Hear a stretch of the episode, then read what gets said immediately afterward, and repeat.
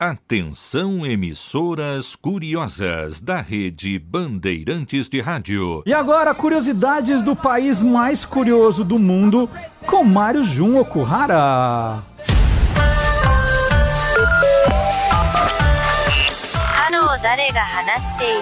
Mais 81. O código de área do Japão.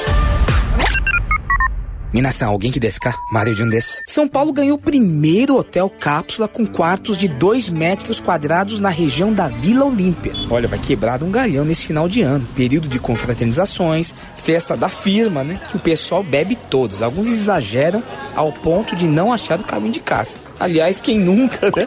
E aí é melhor ficar no hotel cápsula do que voltar para casa e tomar aquele sermão da companheira da esposa, né? É bem conveniente, mas não há conforto algum. São minúsculos quartos individuais com um pouco mais de um metro de altura. Ou você fica sentado ou deitado. É um espaço para dormir mesmo. Que segue o modelo consagrado dos hotéis cápsulas do Japão, criados em 1979. O arquiteto responsável pelo design original do hotel cápsula no Japão foi Kishio Kurokawa, que ganhou notoriedade na Expo Osaka de 1970. 40 anos depois, já numa era de compartilhamento e economia criativa, os japoneses inovam de novo com um novo modo de hospedagem.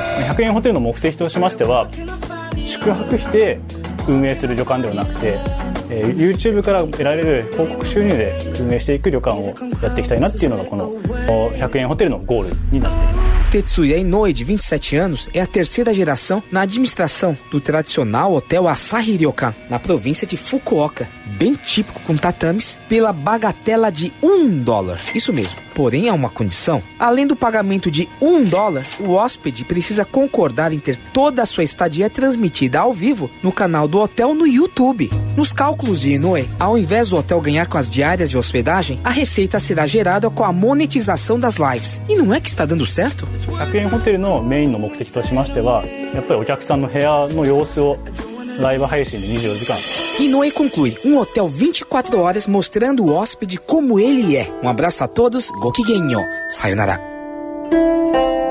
O Mário Jun é muito engraçado, É, né? Ele é quem muito nunca? animado. É, ele é muito animado, Quem sensacional. nunca? E depois do intervalo tem o professor Vard Marx, tem o Deus Zebra. Você é curioso? Volta rapidinho. Você é curioso? Então fique onde está. Bandeirantes.